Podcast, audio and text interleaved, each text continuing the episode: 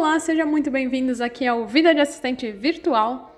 Eu não sou a Siri, nem o Google, muito menos a Alexa. Eu me chamo Natasha, eu atuo mais de um ano aí como assistente virtual para empreendedoras e vim aqui compartilhar sobre vida de assistente virtual.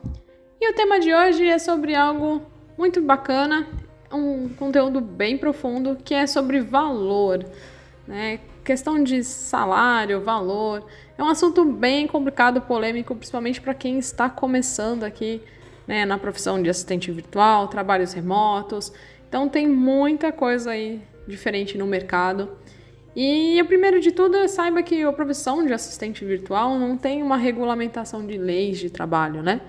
É, praticamente é um trabalho de prestação de serviço, né, autônomo, onde você vai criar o um, seu próprio valor. Não é algo que você tenha tabelado. Então, quando o pessoal está começando ao assistente virtual, sempre tem aquelas dúvidas em vários grupos na internet, dos cursos, né? Sempre fala sobre isso. Você encontra no mercado vários tipos de orçamento, dos mais baixos, dos mais altos, quem cobra. Então você vai ver valores totalmente diferentes aí no mercado, então por isso que vários empreendedores fazem entrevista com muitas assistentes virtuais antes de fechar qualquer uma, porque são valores bem diferentes assim de uma pessoa para outra. Mas Natasha, qual que é o certo? É cobrar muito alto? É cobrar menos? É cobrar mais? Então, essa questão é algo muito pessoal, na verdade. Isso que eu vim né, expressar aqui com vocês, que é algo bem delicado essa questão. Uma coisa que eu li assim, eu vou falar para vocês aqui, uma coisa que eu li há muito tempo, que quem trabalha com um assistente virtual, você está vendendo o seu tempo. Uma coisa muito importante que todo mundo precisa saber, e eu depois que eu li isso, eu virei a chavinha na minha cabeça, é que o tempo, ele é o bem mais precioso que uma pessoa tem. A gente não sabe quando, quanto tempo a gente tem, quanto tempo a gente precisa, quanto o nosso dia é tão valioso assim. E quando a pessoa te contrata como assistente virtual, ela está comprando o seu tempo. Né? Ela está comprando ah, não só o seu conhecimento, mas o seu tempo, para que ela seja otimize o tempo dela para ela fazer outras coisas mais importantes, de repente, do que o seu trabalho. Então, isso é muito valioso, né? Quando a gente vê essa, dessa maneira, essa reflexão, a gente bota muitas coisas no papel, falando, caramba, é verdade, esse é o meu tempo. Meu tempo é precioso também. Mas saiba que, que tudo bem, gente. Você, todo mundo sabe onde o calo aperta. Isso é muito importante.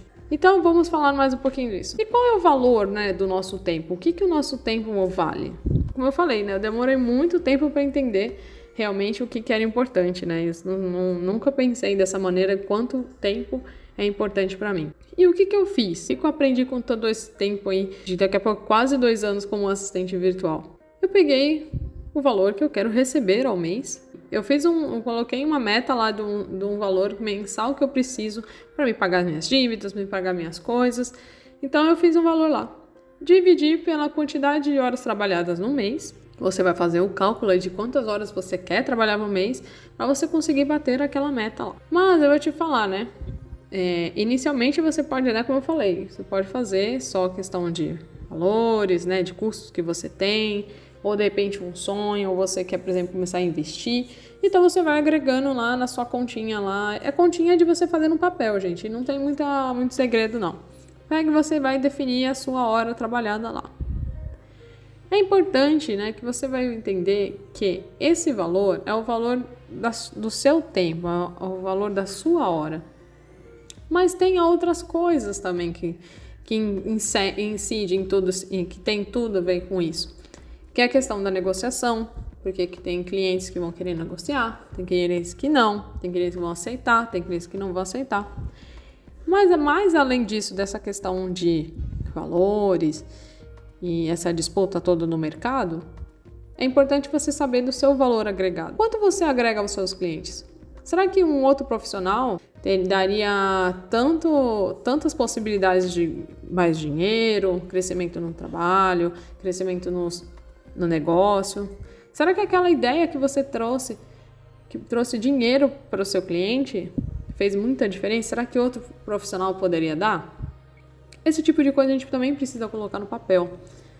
Às vezes a pessoa não, não, não vê isso como um investimento, mas pode ser que de repente aquela sacada que ela, você entregou para ela, ela nunca teria na vida dela se você não tivesse prestando, prestando serviço. isso pode acontecer.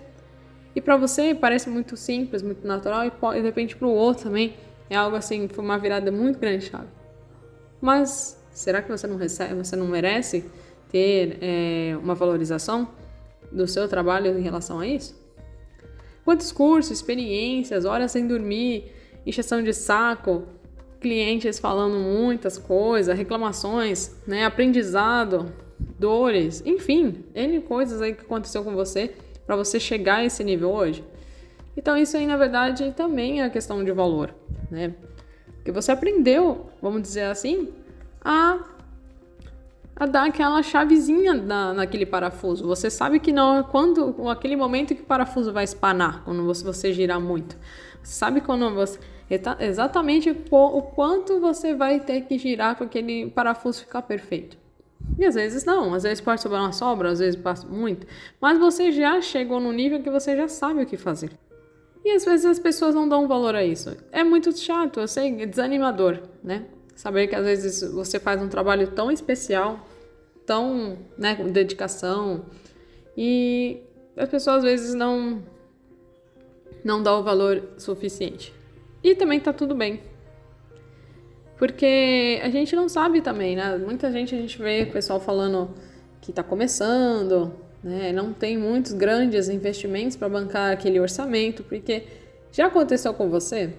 Você fez uma reunião super demais, a reunião foi se ter dicas, se foi aquela reunião perfeita e você fala aquele cliente que falou que precisa de todo o seu conhecimento, da sua dedicação, enfim, nossa, foi maravilhoso.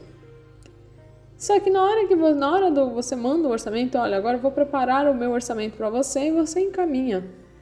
Quando você vê a pessoa, ah, eu não posso. Nossa, mas e aquele outro serviço você faz por esse valor? E aí começa aquela questão de negociação e eu sei quanto é frustrante é, essa questão, porque eu já passei por várias, várias reuniões que não, às vezes não deram certo. É, enfim, muitas coisas assim desanim que desanimam, sabe? Desanimam muito. E só que eu não, só que assim, eu falo, se você baixar, você não precisa se sentir diminuído, né? Você pode conversar com ele, olha, esse mês para você sentir o meu trabalho, eu posso fazer isso, ou por exemplo, esses dois primeiros meses de teste, a gente faz esse valor, depois eu não posso manter mais né? Porque é o meu tempo, é a minha dedicação, o meu trabalho. E se também você pegar e aceitar, também tá tudo bem. Por quê? Porque cada um sabe, como eu já falei, cada um sabe onde o calo aperta. De repente você precisa daquele dinheiro para pagar uma conta que você já tá, né, tá chegando o prazo de você vencer aquela conta e você sabe que aquele dinheiro vai salvar o seu mês. E tá tudo bem. Mas tome muito cuidado para você não ficar sempre nessa questão de você entrar num looping de sempre ter baixar o seu, o seu valor para tentar agradar o outro, ou mesmo, por exemplo, você tentar fechar, né? É, ah, se eu não fechar ele, eu não vou ter outra oportunidade. Será? Então toma cuidado, né? É, eu te falo que essa, essa área do a questão do marketing, né? Todo mundo quer tudo. E infelizmente ainda muita gente desvaloriza isso por conta, como eu falei, tem vários tipos de preços no, no, no mercado, de tudo que é tipo de valor. E ainda no Brasil ainda é, não se vê muito essa questão né, do marketing ainda. Sabe-se que é importante você estar nas redes sociais, principalmente por conta da pandemia. Porém, lógico o assistente virtual não é só questão de marketing, tem outros serviços também braçais, né, que pode ser feito pelo computador hoje em dia, não tem a valorização certa desse mercado.